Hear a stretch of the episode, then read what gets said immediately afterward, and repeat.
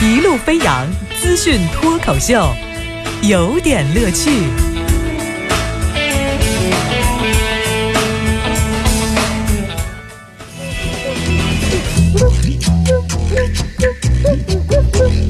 有点有评，加叙加意，中心思想有点乐趣啊！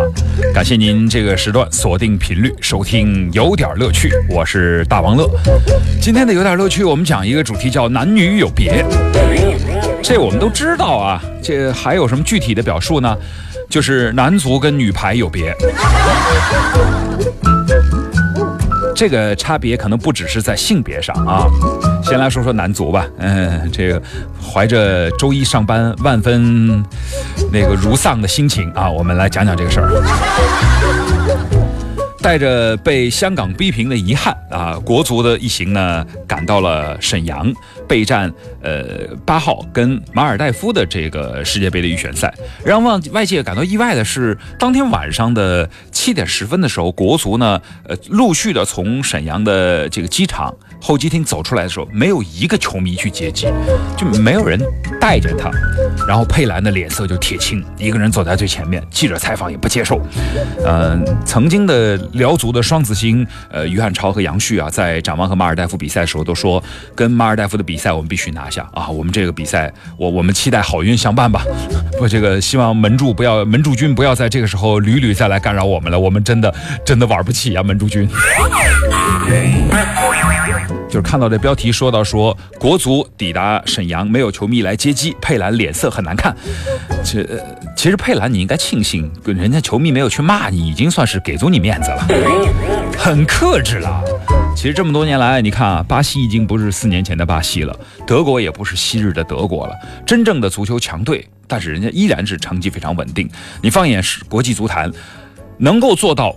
就是从来没有什么变化的，也只有中国队了啊！中国队依然是那支中国队，呃，没有一支球队像他这样，就是不是每种牛奶都叫特仑苏，每个球不是每支球队都特能输啊！中国队专注输球三十年啊，一直被模仿，从未被超越。我们不进球，我们只是球网和球之间的搬运工。说这个心里其实拔凉拔凉的，但是说实话，你们还有脸让人接机哈？你踢不进球，你怪人家这个香港队哈？你知道人家怎么说的？说香港队从第一分钟就开始防守，你你有有能耐，你有能耐，你用到球上，你别使用到嘴上呀，是吧？说是跟中国香港队的比赛的时候，国足踢平了。呃，赛后接受采访，郑智说：“你我都我想到对手会拖延比赛啊，会这个防守，但是没想到他们从第一分钟开始就拖延时间。你咋不说你们从第一分钟开始就帮对手解围呢？” 我们在说到国足的时候，我们真的是还是有颇多的危险感的。真的，这个危险还得提一下。你记不记得在六月十六号的时候，就是 C 组的这个世预赛的首战的时候，中国队六比零战胜了不丹啊？我们的评价是：哎呀，这个不容易哈，获得了一场胜利啊！这个不丹也也算是大胜吧。这个为中国队前景一片看好。可是要说的另外一个消息是，这个世界杯预选赛的这。阿联酋是亚洲杯，呃，就是就是这么这么报哈，报准一点。